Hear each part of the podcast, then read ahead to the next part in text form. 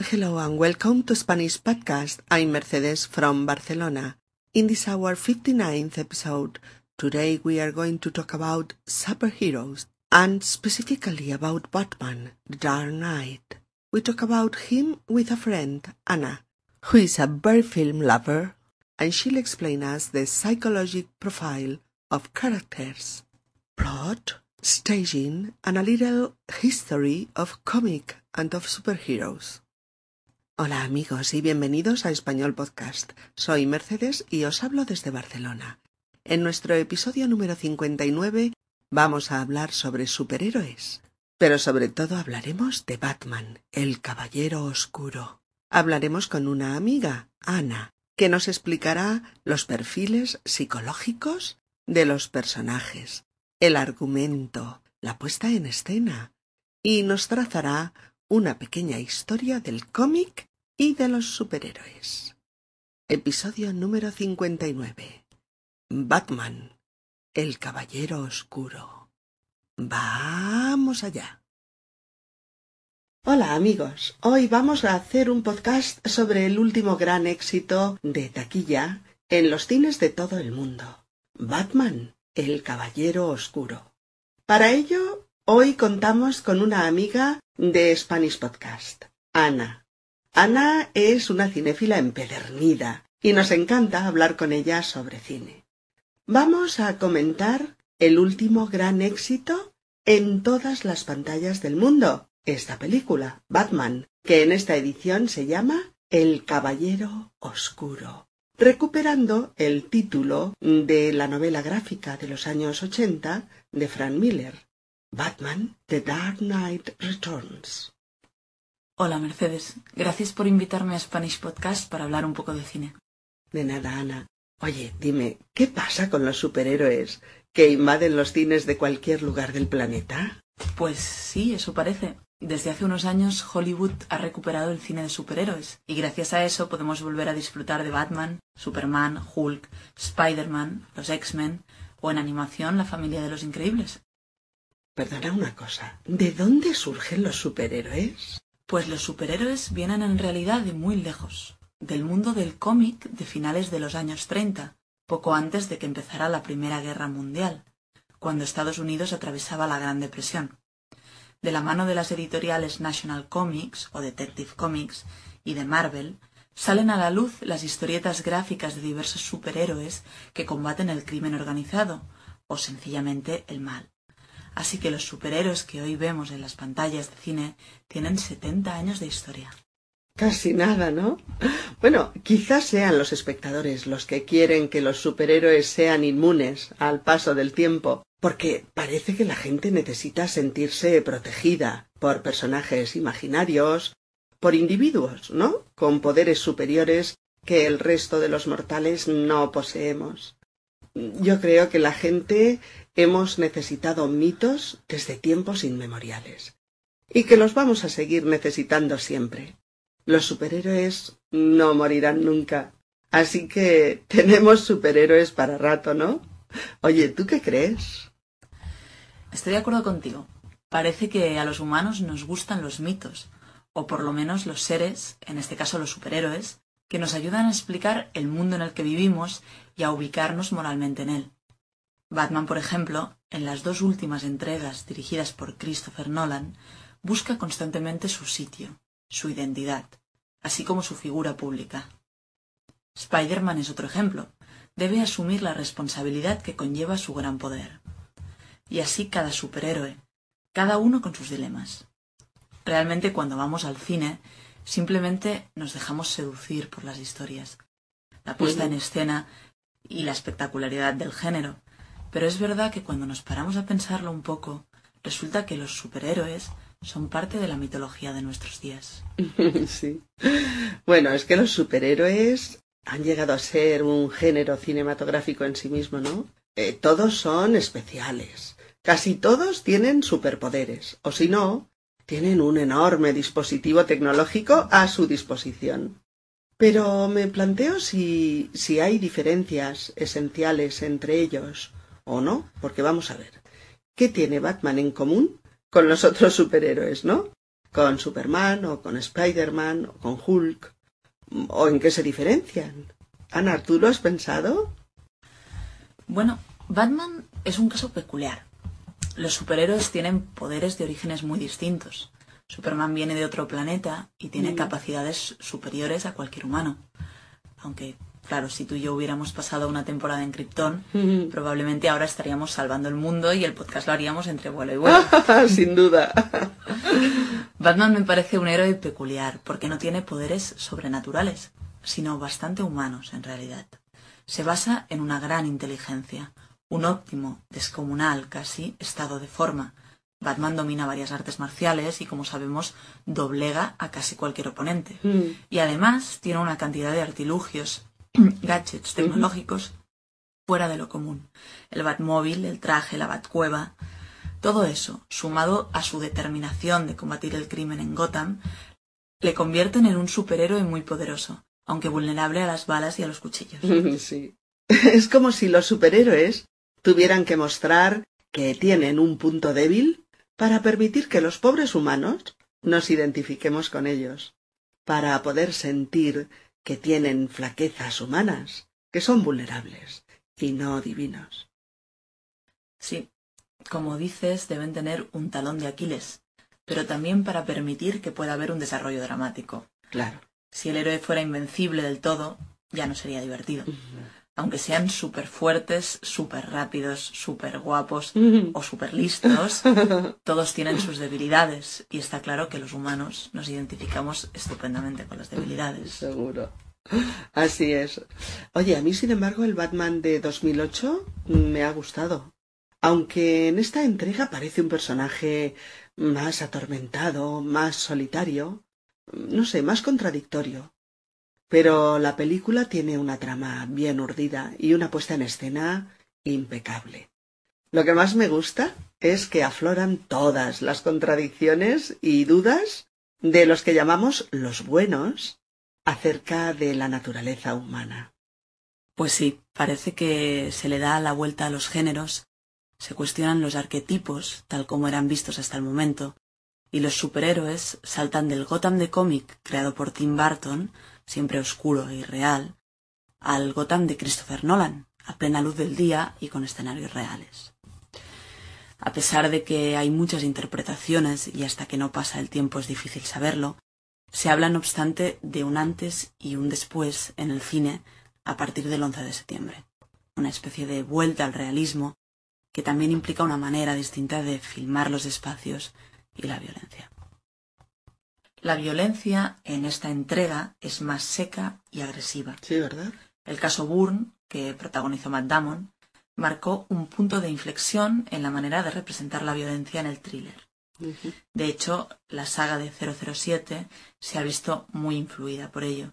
Y ahora 007 ya no es un dandy a la antigua Mm. usanza, como estábamos acostumbrados ¿no? a verle, sino que sale a relucir su físico musculoso y sus mamporros sanguinolientos. Y tanto.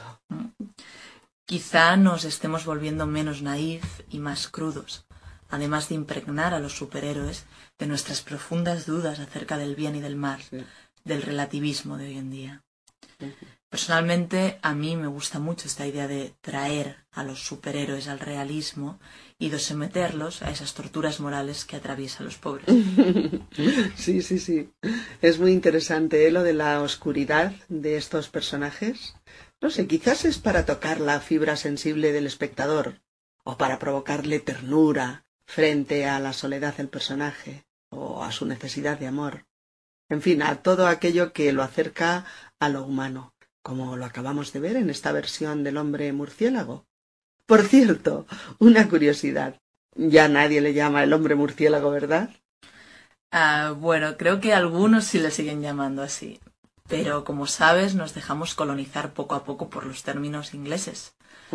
Pero, jo, tiene más glamour Batman que hombre murciélago. Sí. Aunque Batman tiene estilo y glamour de cualquier manera. Sí. Eh, ¿Qué te gusta y qué no te gusta de esta película del Caballero Oscuro de 2008? Pues como te decía, me gusta la apuesta de El Caballero Oscuro de traer Batman a un mundo reconocible. Los aspectos técnicos de la película están muy cuidados. que menos, ¿verdad? En una superproducción. Sí. Y los actores están en general magníficos. Sin embargo, la película en conjunto no me gustó mucho. Ah, ¿no? Me parece abigarrada y algo confusa en la manera de plantear las cosas. Algunos detalles de la trama no están muy bien explicados y a la historia de amor me parece que le falta intensidad. Creo que la película tiene buenos momentos, pero un mal conjunto. Soy una gran seguidora de Batman. Me encanta el personaje. Me encantaba la serie de televisión de Batman y Robin, ¿te acuerdas? Era deliciosa. Sí, donde lucían esos trajes de colores tan divertidos y siempre había onomatopeyas que además escribían, Sí. como el pum, bam, crash. Y cada capítulo cerraba con lo de nos vemos la próxima semana a la misma Batora en el mismo canal.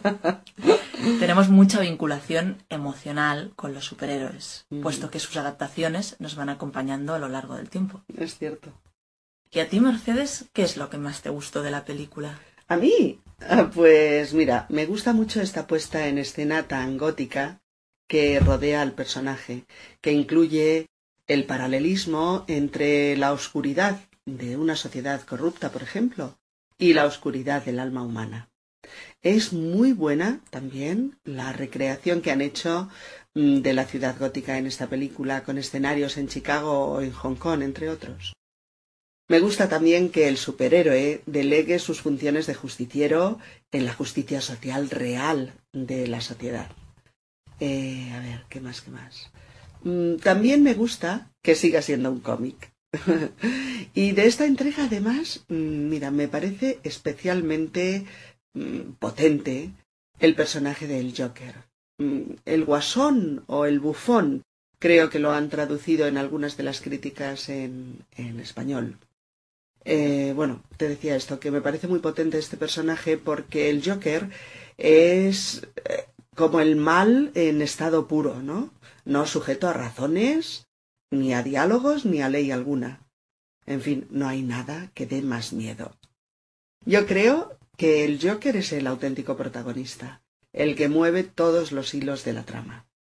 Y bueno, que es en definitiva el que controla el caos en la historia.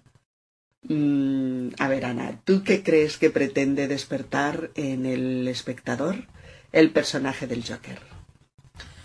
El Joker pretende, como todo buen villano, despertar nuestro miedo más primario.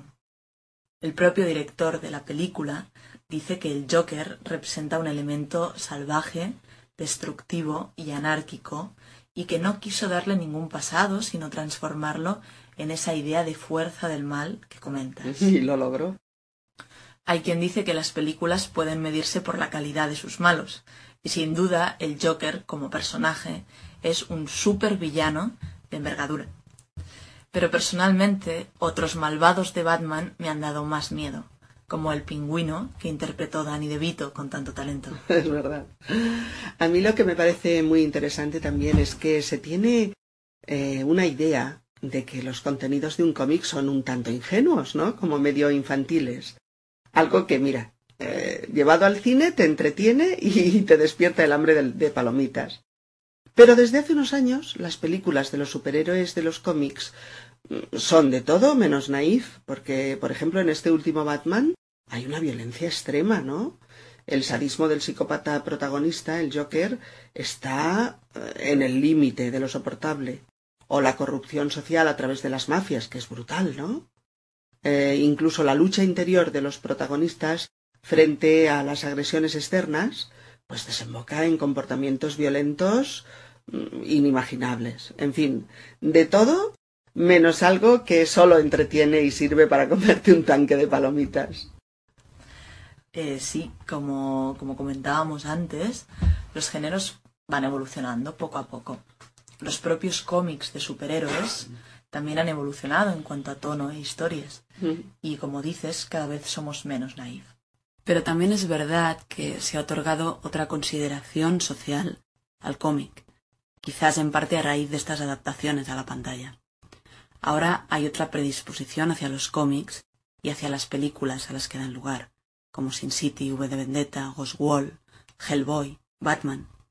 El público mira o comienza a mirar de una manera distinta. Mm, me gustaría también eh, comentar las tres interpretaciones geniales de la película, aparte de los protas, ¿eh? Las tres con medalla de oro a la experiencia y al buen hacer en el oficio de actor. La de Gary Oldman, la de Morgan Freeman y la de Michael Caine. Y no sabría con cuál quedarme. Pues yo tampoco. Los tres viejetes de la película, espero que no me oiga Gary Oldman llamarle viejo, están geniales. Gary Oldman, que por cierto hizo aquel papel inolvidable de malvado en el quinto elemento. Tienes razón, inolvidable. ¿eh? Estos actores mayores tienen una gran seguridad y un gran estilo, una personalidad que rebasa la pantalla. Los jóvenes también están a la altura, sobre todo Christian Bale y Aaron Eckhart, los cuales dibujan muy bien a sus personajes con interpretaciones muy contenidas. Es verdad. La más comentada de todas, como sabes, ha sido la de Heath Ledger, el Joker. Reconozco que debo ser de las pocas personas a quien no le ha entusiasmado su actuación, pero es verdad que el clamor es general. En algunas entrevistas, Heath Ledger dijo que se había inspirado en el Alex protagonista de La Naranja Mecánica y en Sid Vicious de los Sex Pistols para crear su personaje. Qué bueno. En cualquier caso, la muerte de Heath Ledger es una pérdida. Alguien que hizo Brockback Mountain como lo hizo él tenía seguro un enorme porvenir por delante. Brockback Mountain nos traspasó el corazón a muchos y también sus actores. Sí. Y su muerte, tan rápida y repentina, de alguna manera ha afectado a quienes se enamoraron de su personaje y su actuación. Eh, Ana, se dice que habrá una tercera entrega de Christopher Nolan, un tercer Batman. ¿Cómo te gustaría que fuera? Eh, y si no la dirigiera Nolan, ¿quién te gustaría que la dirigiera? Es más, venga, mójate un poco. ¿Quién te gustaría que la interpretara? Sí, como dices, ya están firmadas las tres entregas con Christopher Nolan y viendo el éxito de taquilla que está teniendo en todo el mundo de Dark Knight, lo más probable es que vuelvan a darle libertad completa para dirigir la película como quiera. ¿Que ¿Qué me gustaría ver en la siguiente? Pues una oscuridad todavía más perversa, a dos caras en su apogeo, y a la próxima chica Batman desmontando al caballero con sus encantos. Me gustaría ver lo que a todos, acción, amor y drama, aunque no necesariamente en ese orden. Claro. Sobre el director, será Nolan seguro, pero puestos a elegir, yo ahora mismo escogería a David Fincher, porque es uno de los directores más interesantes del momento, sobre todo después de hacer Zodiac. Hizo Alien 3 en su día, que no recuerdo muy bien, y no sé cómo afrontaría un Batman, pero sé que me gustaría verlo. Yo digo que sería un Batman interesante Ethan Hawke. Tiene algo torturado en el rostro y cuando quiere desprende elegancia y seguridad, actitudes básicas de Bruce Wayne. Creo que sí, que Ethan Hawke haría muy bien de Batman, pero no nos quejaremos para nada si repite Christian Bale. Ana, eh, ha sido un verdadero placer tenerte en Spanish Podcast hablando del Caballero Oscuro. Tienes que volver aquí antes de que se estrene el tercer Caballero Oscuro, ¿eh? bueno, hasta muy pronto y muchas gracias. Gracias a ti, Mercedes, el placer ha sido mío. Eh, Siempre es estupendo compartir una charla contigo. Hasta pronto. Adiós. Bien, pues hablamos de Batman. Hablamos de Batman porque se ha convertido en un fenómeno mundial, en un éxito cinematográfico sin precedentes. Por eso en la introducción decimos que ha sido un éxito de taquilla. Un éxito de taquilla en los cines de todo el mundo. La taquilla T-A-Q-U-I-L-L-A, taquilla, es la ventanilla del cine donde se venden las entradas para la película. Por lo tanto, donde se contabilizan las ganancias, los beneficios que la película produce. Cuando una película es vista por millones y millones de espectadores en todo el mundo, ingresa ganancias millonarias para la productora de la película, y se habla, en ese caso, de un éxito de taquilla, de una película que ha sido un éxito económicamente hablando. En la presentación decimos que ha venido una amiga de Spanish Podcast, que es una cinéfila empedernida. A todas las palabras a las que ponemos delante o detrás filo o fila, las convertimos en amigas o en amantes de algo. Por ejemplo, un filántropo es el que ama a los demás y les presta ayuda desinteresada. O un anglófilo, aquí filo va detrás, es aquel a quien le gusta lo inglés. Pues una persona cinéfila, cinéfila, es aquella a la que le encanta y le apasiona todo lo relacionado con el cine. Si además es una cinéfila empedernida, es que lo es de forma profunda y tenaz, apasionada. Por eso comentamos con Ana, nuestra amiga cinéfila, este rotundo éxito de la película Batman, que en español se ha llamado además Batman el Caballero Oscuro. Le hemos preguntado por qué están tan de moda los superhéroes, por qué están tan de plena actualidad. Bien, pues vamos con los superhéroes. Suelen denominarse superhéroes S-U-P-E-R-H-E-R-O-E-S.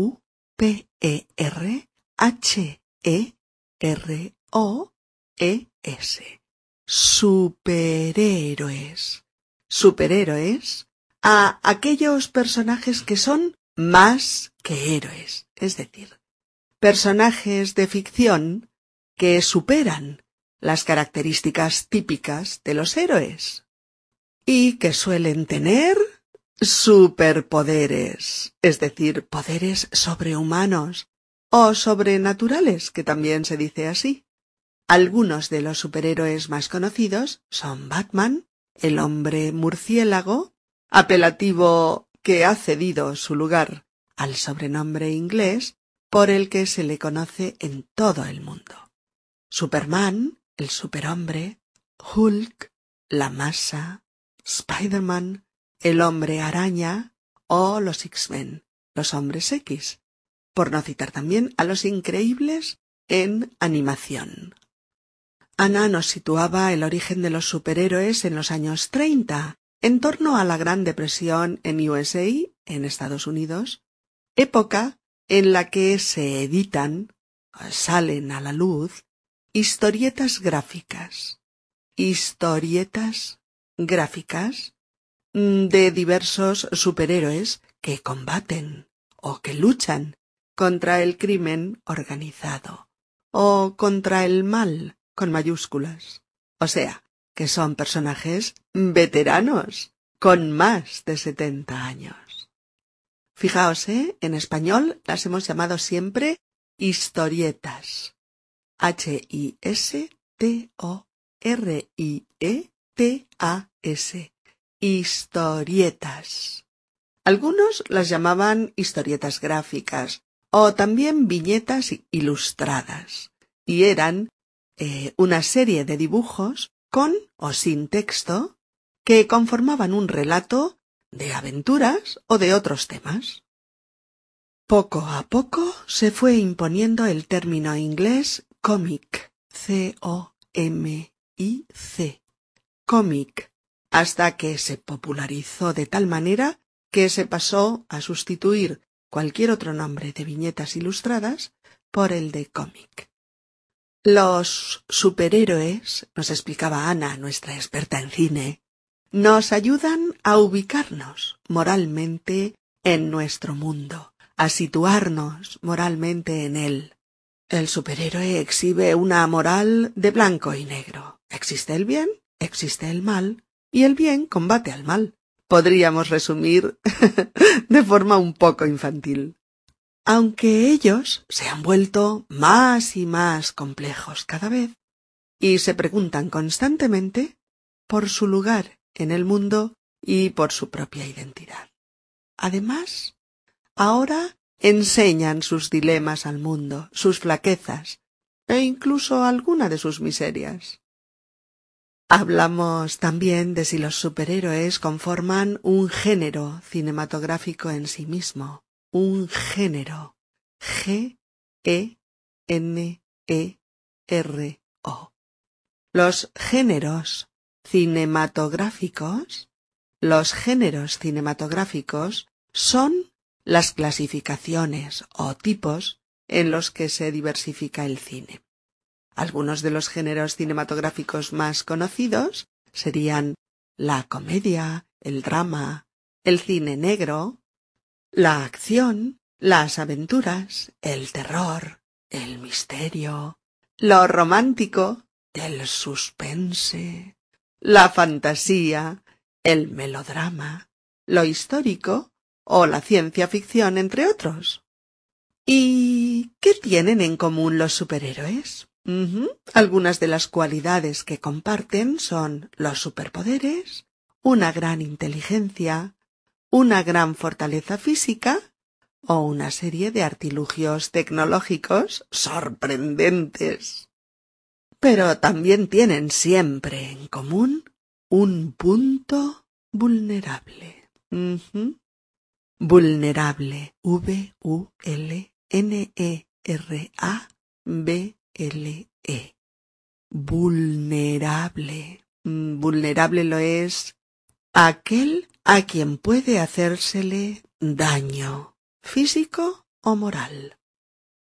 La vulnerabilidad, las flaquezas de los superhéroes es lo que permiten un desarrollo dramático, es decir, hacer una historia llena de matices, contrastes y emociones que permita al espectador identificarse con el superhéroe. Pero con un superhéroe humanizado, vulnerable, con flaquezas, con cosas semejantes a todos nosotros, los vulnerables ciudadanos del planeta Tierra.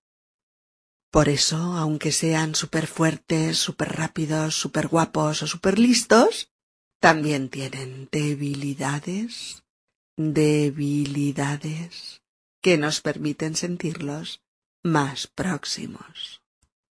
Hablando de la película de Batman estrenada este mes de agosto de 2008, yo digo que me ha gustado, entre otras cosas por su trama también urdida. Podríamos decir que trama y argumento, trama y argumento mm, son términos muy similares, si bien la trama implica también conocer el orden de los acontecimientos dentro del argumento, los vínculos entre ellos e incluso la complejidad de sus relaciones entre sí. También les ha gustado la puesta en escena, la puesta en escena. O la composición audiovisual de la historia eh, narrada. Así como el hecho de que los buenos de la película, los superhéroes incluidos, nos confiesen sus contradicciones y sus dudas acerca de la naturaleza humana. Ana nos cuenta cómo va cambiando el arquetipo del superhéroe a través de las épocas. Cuando hablamos de un arquetipo, A-R-Q-U-E-T-I-P-O, un arquetipo nos referimos a un modelo, a un patrón ejemplar de algo, una especie de prototipo ideal más antiguo de una especie y a partir del cual pueden elaborarse otros. Analiza estos cambios durante los últimos años a la luz de la vuelta al realismo que supuso el atentado del 11S del 11 de septiembre contra las Torres Gemelas de Nueva York. Vuelta que plantea una violencia más dura y seca, así como unos superhéroes también más duros, nada ingenuos, ásperos y crudos, y torturados moralmente como el resto de mortales. Ah, no obstante, ah, Ana encuentra algunos peros a la película. En conjunto, en su totalidad, no le gustó demasiado. La encontró confusa, no muy clara, con detalles de la trama no muy bien explicados. Además, la historia de amor le pareció algo floja. Le faltaba intensidad. Y todo ello le resta méritos a la película. Ana se confiesa una gran seguidora, una gran fan de la serie de televisión Batman, en la que, por ejemplo, sonaban y se veían escritas multitud de onomatopeyas, así como las fórmulas de despedida al terminar cada capítulo. Decían, nos vemos en el mismo Batcanal y a la misma Batora. Ah, pero un momentito, ¿qué es una onomatopeya? Una onomatopeya. O-N-O-M-A-T-O-P-E-Y-A.